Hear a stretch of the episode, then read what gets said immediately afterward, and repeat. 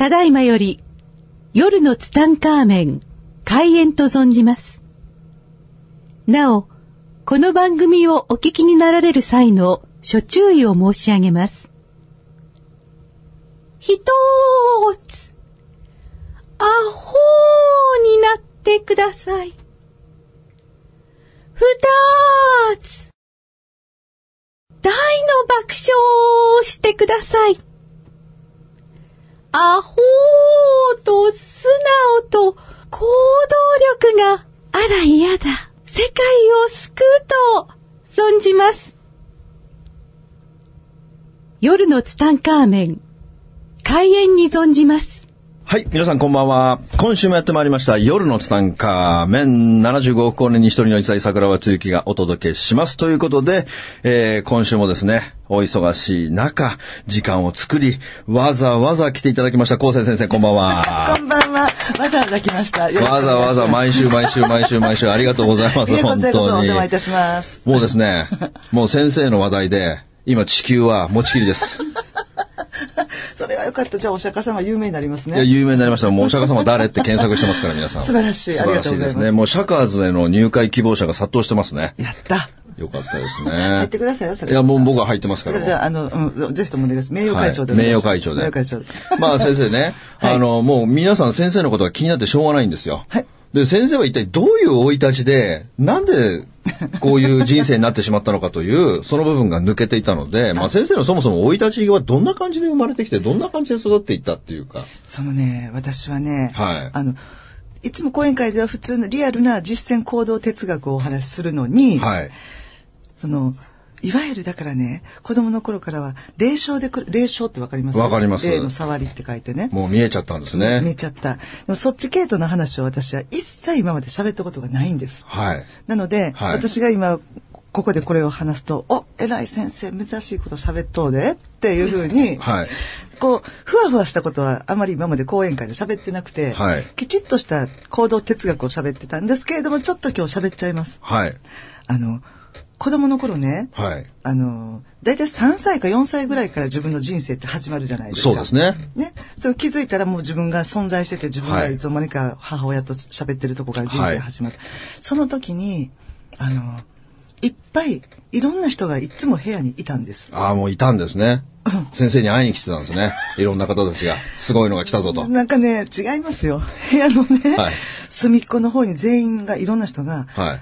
あの体育座りをして、はい。いろんな人が部屋のずーっと一周座ってるんであ、すもう。何十人もいるんですか？何十人もいます。うわーへ部屋のコーナーに全部こう人がこう下を向いてあの体育座りくして暗いんですか皆さん？暗いですあ、暗いんですね。なんかぼーっとぼーっとした顔で、はいでワントーン色が薄い人たちがあ、もう薄いんですね。そうですどこに行ってもいるんですあ、もうどこ行っても必ずそのいい、るんですどの部屋行ってもそういう方たちが。るしで極端な話お風呂にもいますトイレにもいるんですでも先生はそれ幼少期は普通に人がいると思うわけですよね。何かあワントーン色が浅い人たちがいっぱいいるっていうのがこの世の中の仕組みって思ってましたから。誰にもそれは質問しないわけです。お父さんお母さんに言わない言わけですね。わないし、はい。で、家族もその人たちと会話をしないですから。あ、誰も会話をしないわけですね。目も合わせないですね。そう。この人たちはこういう存在のものなんだ、はいとず思ってました。はいで、それが大きくなって、まあ、小学校上がった時に、はいあの、自分だけがその人たちを見えているっていうことを知ってしまう事件が起きたんですね。はい。そう衝撃的ですよね。衝撃的な事件だったんです。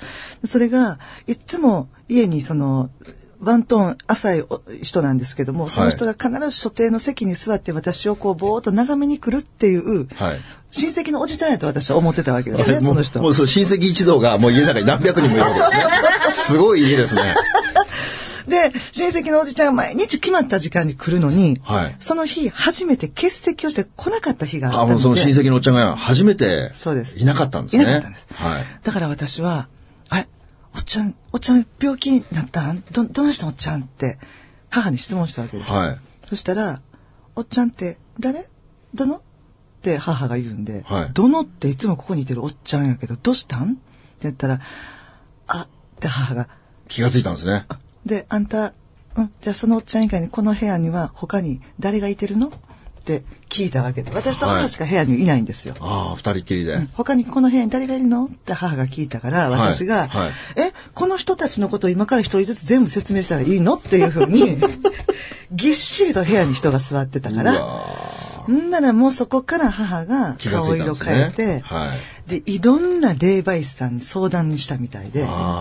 全国から来ました、いろんな人が。あもうとにかくもう、いろんなね、なんかい家中にいろんなばらまいて帰れはるわけですよ、みんな。変な呪文唱えて。あ。で、もういろんな人が来て、いろんなことして、いろんなお祭りやってみんな帰っていきはるんですね。はいでそれでもその現象が収まらない。はい。で、中にはね、その来た霊媒師のおばさんがね、はい。わ母がまあお茶を入れに台所行きました。はいそしたら私の横に来て私の太ももをね、はいギャッとつねったんです、そのおばさんが。ええ。で、あんたねって、はいあの、他のみんなが見えてないものを私は見えるって言って、自分を特別扱いしようと思って、そんな嘘ついたってあかんねんでっていうふうに、大人に、ひどいですねよね。そう、小学校の1年か2年ぐらいです。はで、太ももをギャッとつねられた時、その時のショック、心に傷が入ったんです。あ。で、そこからね、もう失語症みたいになったんで、もう言葉を失う。もう喋ら、喋らない。っていう子供になりましたそれは言わない方がよく、よくなりますよね、そういうことを。そしたらね、はいだんだん学校に行ってもね、例えば、ねえねえ、あの太郎くん今日変な服装やねって、ね、例えば私がはい桜庭くんに、はいねえねえ太郎くんさ、変やと思えへん桜庭くんってはい言ったら、言おうと思っても、あの太郎くんを、このお友達の桜庭くんが認識してない？見えてるかどうかの自信がないわけです。ああ、なるほど。で、逆に、なるほどもっと行くと、ねえねえ、桜庭くんって言おうと思ったら、この、この桜庭くんはほんまにいるのかっていうのもわからなくなったんですね。はでしまいには、私はいるのかとうわなってもそこから第一発目パニック障害ですね、子供の頃。で、まあそんなこんなで、はいいろんな人がお家に来る。はい。で、その時にまたね、変なマント着た変なおっちゃんが来たんですよ。最後ね、なんかヤクザみたいな声の。はいで、そのおっちゃんが、もう、うわあといろんな呪文唱えながらいろんな家中撒き散らしてね。はい。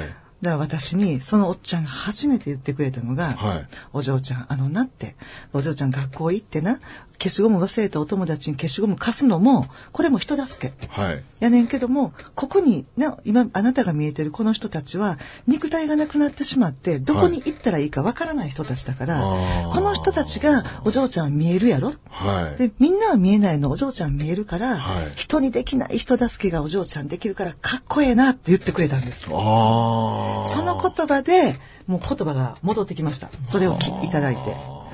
で、その人かっこいい、もうそのマントのおっちゃんも、もう救世主だったんです。はい私を、お心を根こそぎ支えてくれたっていうあ。で、かっこいいこの人、こんなこと言ってくれるって、こういう大人がいい、みたいに憧れを持ちました。はいで、そこからは、あの、やっぱりね、独身の女の子が見えてはいけないんですって。その人曰く。あ、そうなんですか。うんなぜかというと、はい例えば桜庭さんと滝本が出会います。はい桜庭さんを、あ、素敵な人だなと思います。はい。なのに、はいもし見えてしまうと、はいその人の後ろについてるものを見てその人を判断してしまうんですって。もう恋愛ができないその人の肉体というかね、その人自身を見ない。はい。後ろにどんな、はいあ、こんなんがついてる人かっていうふうに。対人関係。係がね、もう恋愛ができないから独身の女の子が見えたらあかんってそのおじさんが言わはってで、私が今から言うことをこれからずっと続けていきなさいって言はいって言われたのが、まあ、あの、お滝に入ったりとかっていうこと、はいそっからだからもう、だったらもう修行が始まるんですあ修行が始まるんですね。はい。で、それが大人になってからね、初めて朝起きた時に、もう全員がいなかったんです。人生で初めてでした。それ何歳の時ですか？えっと、それがもう19、あもうすごい後ですね。そうです。全員がいなかったんです。あもう全員がびっ。くりしました。世の中が広くて。それまでうじゃうじゃいましたから、人が。もう初めてですよ。一人でお風呂入ったのも。もうそれまでうじゃうじゃ。いつも、もう滝本家はいつも混浴なんですね。そうこういう、じゃあねこういう、めちゃくちゃ、めちゃくちゃこういう。ねもう本当に部屋が広いとかね、学校参観日じゃない、みたいな感じで、道端にも人がいない、バスも空いてる。もうすごいなって思って、その時に知りました。あの、頭痛が止まったんです。私ずっと偏頭痛持ちやったみたいです。あ偏頭痛だったんですねそれも気づかなかったんです。生まれ持ってだったんで。それが止まって、もうそれはもう飛ぶ勢いだったんですよね。でそんな感じで大人になっていきました。はいで、大人になって海外行って、で、まあ、あの、英語勉強して帰ってくる。はいで、交通事故も巻き込まれて自殺未遂もする、みたいな、はいそんなぐっちゃぐちゃのいろんなことを経験した時に、はいある日突然ね、朝起きたらね、カムバックエブリバディやったんです。はまた全員が。全員勢ぞろ い。オールスター。そうそうそう。またかよって感じで。はいでもそこから、あ、なんかそういう道に行けっていうことかもしれないな。うーん。で、その時に大昔に助けていただいた黒のマントのおっちゃんに会いたくなったんです。連絡先知ってたんですか？知りませんでした。子供でしたしね。そうですよね。でもネットも何もないですから。はででもそれを遡って遡って遡って会いに行ったんです。遡って。い。い、分かったんですか？わかりました。ええもう結構お年めしてましたよね。お年めしてます。はい。で、あなたのように生きたいみたいにあ言ったんですか？はいえ、でもそのマントの人は先生のこと覚えてました？覚えてました。ええすごいですね。それが今の師匠なんですよ。あ、そうそのなん人がですか。たまたま日蓮宗のお坊さんだったんで私は日蓮宗で坊主になったんです。だから日蓮宗じゃなくてもよかったんです。どっちかとこれちょっとなんか怒られますけどね、はい将軍から。はいなんだけどもそのあの一言が言えるこういう人になりたいみたいなんでそっからですねそっかもんでまあ交通事故もしたこともあってもうはい仏教を勉強し始めてたし、い、ろんなことが一個に向かっていった、あもう点と点が線になったんですね。そうです。で、まあ、うん漱石を取って修行終わって、はいそこから講演活動を、まあ、始めたんだただね、はい講演活動を始めるっていうのも、はい。全部の財産手放したんですよ。あの、要は収入源がなくなった会社はもう全部な、ありませんから。はいで、単にお坊さんになっただけで、はいそこから食べれないんですよ。はい誰もお給料くれない。はい。で、師匠から呼び出しの電話かかったらすぐ行かんとダメなんです。はい。だから、どっかでアルバイトもできない。何もできない。ええで、朝の9時になって電話かかってこなかったら師匠からその日は電話がないんで、はいそっから日雇いのバイト探しました。割と最近の話ですよ、これ。せ最近ですか？そう、まあ最近って十、十何年前。あ、十何年前。はい。で、あ、今日師匠から今から来いって電話があったらすぐ京都行くんですけど、なかったらそっからもう、とにかくその日のうちに申し込めて、その日のうちに終わるバイトをしないとそんなんあるんですか？それが、引っ越しのバイトなんですあ、引っ越し。僕もやってましたよ、引っ越し。もう、引っ越しは最高でしたよ。昔っていうのは、ご祝儀をもらえたんですよ。あれが最高だったんですよ。そんなんなかったあ、なかったですか？もう、あ、そうですよ。だって、もう僕が引っ越しやってたのはもう30年前なんで、30年前っていうのは必ず、あの、お客さんがね、2万円、3万円っていうのを渡してくれるんですよい。や、そうなんですか。で、それを人数で頭割りするっていうね。なるほど。だから給料以外でも、必ずそういう、まあ必ずじゃないですけども、結構な割合でそのご祝儀っていうのをもらえたんで、日給がすごくそれ入れると。すごいですね。だから2万3万とかあったんですよ。で、しかも、当時はお昼ご飯が必ずその引っ越しする人がおごってくれるみたいな風潮があったので、まあ寿司とか美味しいものを結構。私、ハローワークからちゃんと紹介されたね、日雇いのバイト行ってたんですよ。はいそしたら、その、一丁目の引っ越しする人のやつを段ボールを全部詰める、はいトラックに積む、はいでその近距離引っ越しを担当なんで二丁目にトラックがつくんですよ。はいそこまでチャリで先回りしとくんです。はいで、今自分が梱包したやつをもう一回そこで開ける。はい。この両方をやって4000円だったんです。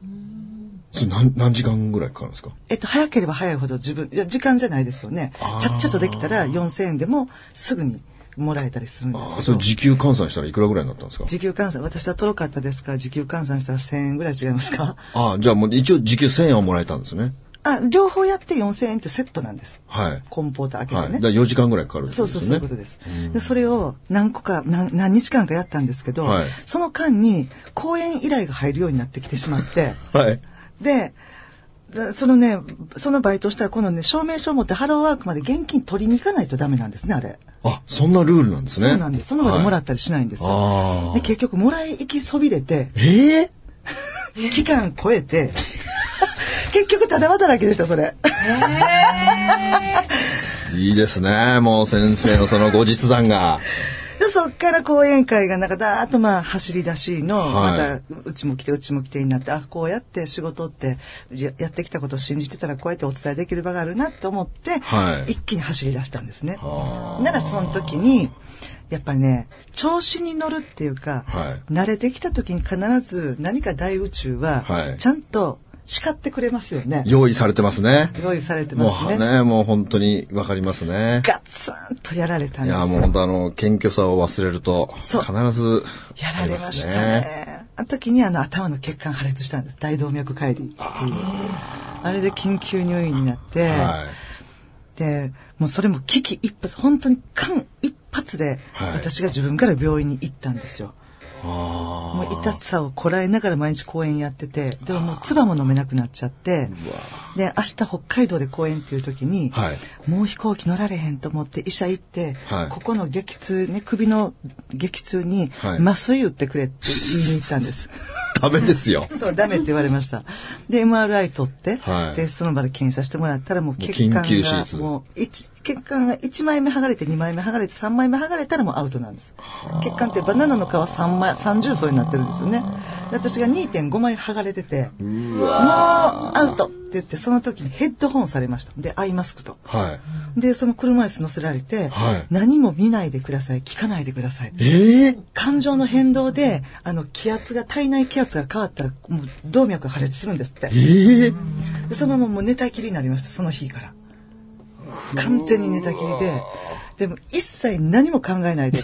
無理ですそんなよ。こと言われても。で、そこの病院の、はいあの、代表の方が私、友達なんですね。はい。うん。で、その子にお願いして、はいちょっと私の現状とにかく教えろと。そしたら、滝ちゃんな、大動脈解離っていうねんけど、動脈の破裂の病病気やでって言って、はい。でこれ最近よう車とかにこう突っ込んで事故起きてるやろって、はい。あれやでって、滝ちゃん、ちょっと、お前、お前坊主やんな。で、はい。坊主やから心の腫瘍できてるからほんまのこと言うでって言うから、はい。どうぞって言ったら、滝ちゃんあとごめんやけど3日やわって言われて。ええもう、み、え、3日ってどういうこと？って。いや、だから、みあと3日持つかどうかって言われて、面白すぎるよって。3日って。面白すぎるやん3日って、あんた余命3日って今まで患者さんに言ったことある？って、初めて初めてってから、どうよって、おお面白いって 面白いよねって。でも、それ本気で言ってるって、本気で3日って言ったら、いや、ごめんごめん、そう、3日じゃない。2日かもって言うからね、あそっちかいと、近づいてくるんかいね。ちょっと待ってって。ほんで、私どないしたらいいのって。うん、とにかく、何にも考えんといてって言うから、考えるわ。無理ですよ。じゃあ、とりあえず、じゃあ、今から、とりあえず、ね、自分の門下生とか、はいなんかしなあかんこと、とにかくもうやるからメールを打つよって言ったら、はいそれはいい,、はい自分のメールを打つのはいいけど、人からのメールは読まないでって言われて、ええ感情が動くから。うわ。で、もう寝たきりで、個室に入ったんですけど、横がすぐね、個室の中だからトイレがあるけど、はいトイレも、要は体を1センチ起こしてもダメだって、気圧の変化で。ええうん全部破裂するって言われたんです。ええでもう本当寝たきのままこうね、フェイスブックもね、はいちょっと滝本ただいま緊急入院みたいに。はい。で、こんな、こんな講演会キャンセルです。ごめんなさいとか言って、ばーってもうとにかく全部メールって、うわで、そっから、間一髪助かったんですよ。すごいですね。はそれがね、い。あんまりにも暇だったんで、はい痛みが止まったんでね、はいずーっと寝たきりになって、なんか本、本買おうかなと思って、はいどうしても読みたい本があったからア、マゾンで買ったんですか？そうなんですよ。どんだけ面白いんですか？でもそれがね、読みたかった本をね、こうやって、はいあ、あったと思って、でも余命3日って一応言われてるからね。もう早くしないともうプライム会員でよかったですね。そうそうそう。その日のね、到着って思ったら、はいお届け先は7日後って書いてあるんですね。ああ、わかりますわかります。はで、7日後 ?7 日後は困るっい。て。7日困りますね。で、一応そのドクター読んで、あはいのさ、ってこれ7日後って書いてあるやつ一応買うわって。はいもし私が生きてたら部屋に持ってきてって、もし死んでたらあげるからって言って。はいほんだら、なんかおもろなさそうな本やからいらんわってか、まあ、とりあえず買うなって言ったら、はい本は5日後に来たんです。で、私は5日後生きてたんです。生きてたんですか で、本を読める喜びで、それからね、退院を一回して、まあしばらく入院しましたよ。ではい退院をしてから、全部、しわ寄せが行ってた講演会に退院した次の日から走ったんです。うわ、それはダメでしょ。アホですよね。アホですね。アホですよね。で、一週間後にもう再び緊急入院。うわ破裂っていうね。アホでしょアホですねそう、もうアホなんです。あの時に、まあ、まず、ね、ちゃんともう一回、あね、あの、襟正して講演しなさいっていうために頭叩かれたのが一発目。はい。で、二回目っていうのは、ちゃんと自分の体を大切にするということを、もう一度見直すことが二発目。はいもう一個一個のその倒れる旅の、もう学びが半端なかったですね。で、今も全く治ってないんですよ。すごいでしょ？面白いでしょもうちょっと本当無理しないでください、先生。だだからね、新幹線も乗ったらダメなんですって。えあの G で。乗りまくってんじゃないですか。そうなんですよ。で、飛行機もダメって言われたから、は一応、国内線でね、はい九州の公園とかね、行くときに、一応ね、低空飛行できますか？い。できません。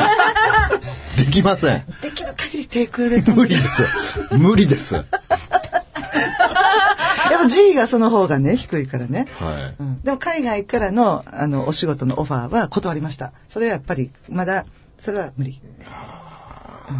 ちょっともう体第一ですよ、先生。そうですよ。本当に。い桜庭さんどうですか？元気ですか？やもう絶好調ですね。絶好調っぽいですよねはい。はいでも、そうそうそう、先生、また時間になってきましたあ、んで。そうですかごめんなさい。先生のですね、はいこれからやるですね、この逆指導というちょっと解説をしていただきたいんですけれども、えっ、と逆逆視っていうのは逆さまにものを捉えるっていうことなんですけれども、はいあの我々が普段の心でこれはこうだよねって思ってしまう方向と、はい全く逆のところに実は仏教では答えを持ってるんですね。はい。でそれの答えの導き方がはいあまりにも爽快。あ爽快なんですねあまりにもダイナミックに、はい。そうやってこの心の苦しみを取るのかっていう、はい。ダイナミックな裏返しでものを捉えてるんです。はあ。で、その部分があまりにも素晴らしいはいので、そこを私はいつも講演をさせていただいてたんですけれど、はい。あの、学校とかいろんな教育機関からも、おあの、講演会の依頼をいただきますから、行くんですけれど、はい。私は運動場とか視聴覚室でしか講演会ができないんですね。宗教家なんで、はい。クラスに立てないんです。はい。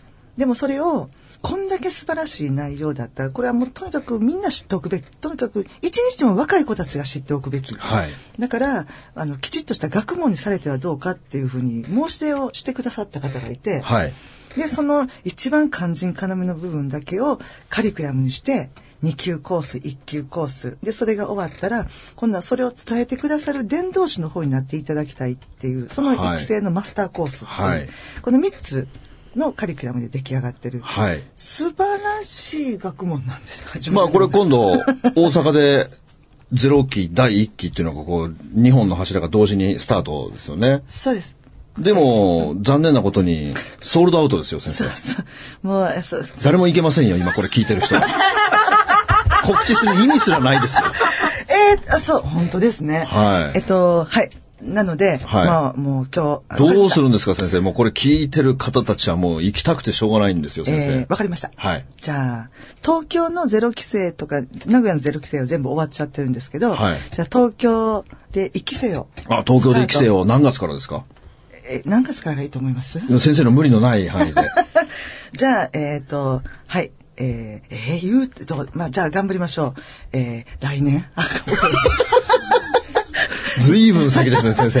いや、えっ、と、本当ですね、先ですね。でも、あの、9月に大阪で日本ね、授業が走って、はいはいひょっとしたらじゃあもうこの勢いで9月、東京で走るか、みたいなことをちょっとじゃあ一応考えてみあ、ます。ぜひ、あの、検討していただければ、もう、これ聞いて、だってもう先生の講演会行きたくても、行けないですからね。はい、すいません。もう全部ソールドアウトです。だって告知する前にソールドアウトですから。そうなんですごめんなさいソールドアウトになってから告知してるって意味のわからないパターンになってますからね、先生ね。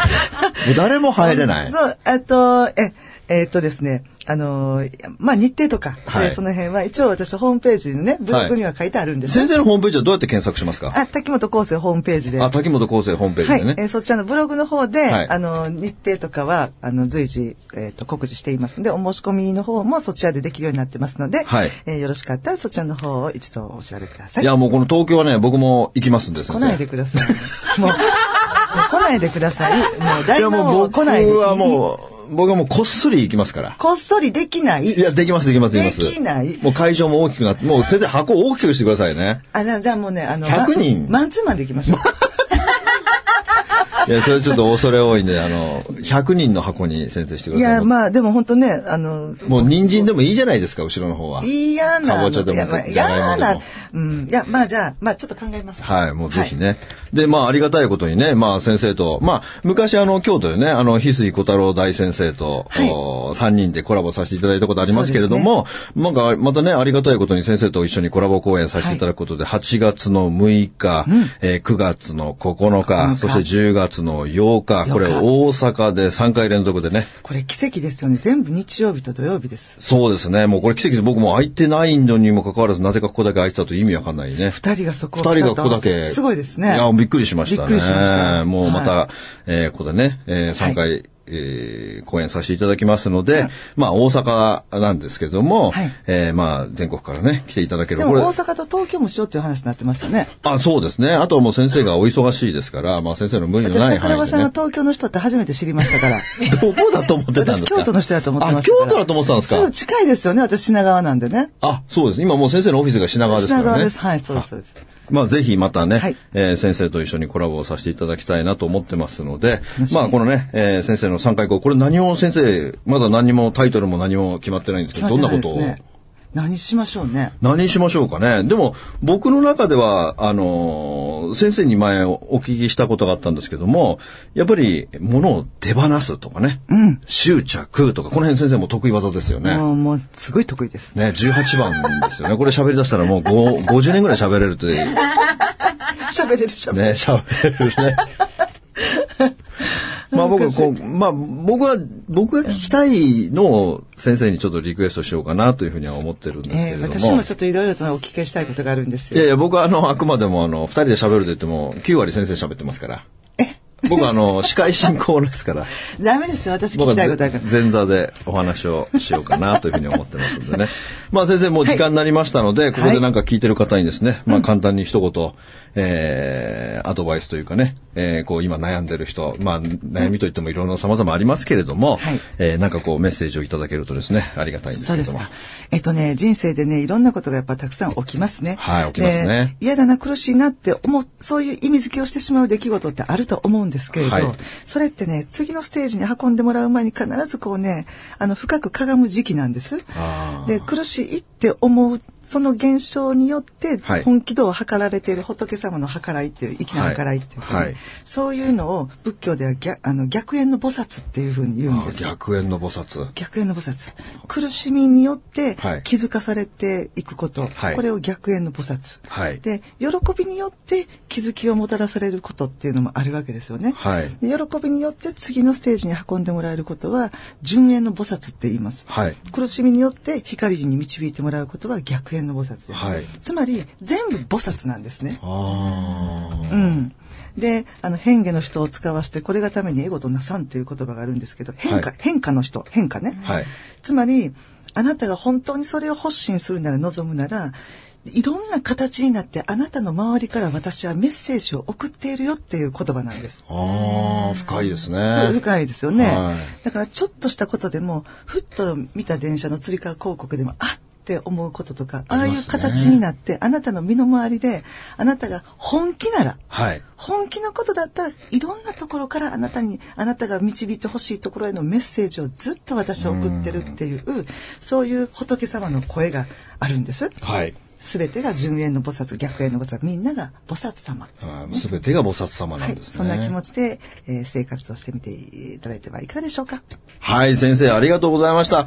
えーもう先生、3週にわたってですねいやすいま。せん、ありがとうございます。えー、説法いただきましてですね、本当にありがとうございました。またですね、機会がありましたら、またぜひ遊びに来ていただきたいと思います。はいということでね、今週はこの辺で終わりたいと思います。皆さんどうもありがとうございました。おやすみなさい。この番組の提供は、自由が丘パワーストーン天然石、アメリの提供でお送りしました。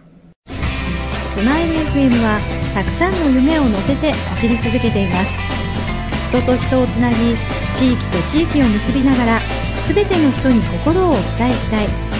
そして何よりもあなたの笑顔が大好きなラジオでありたい。76.7MHz スマイル FM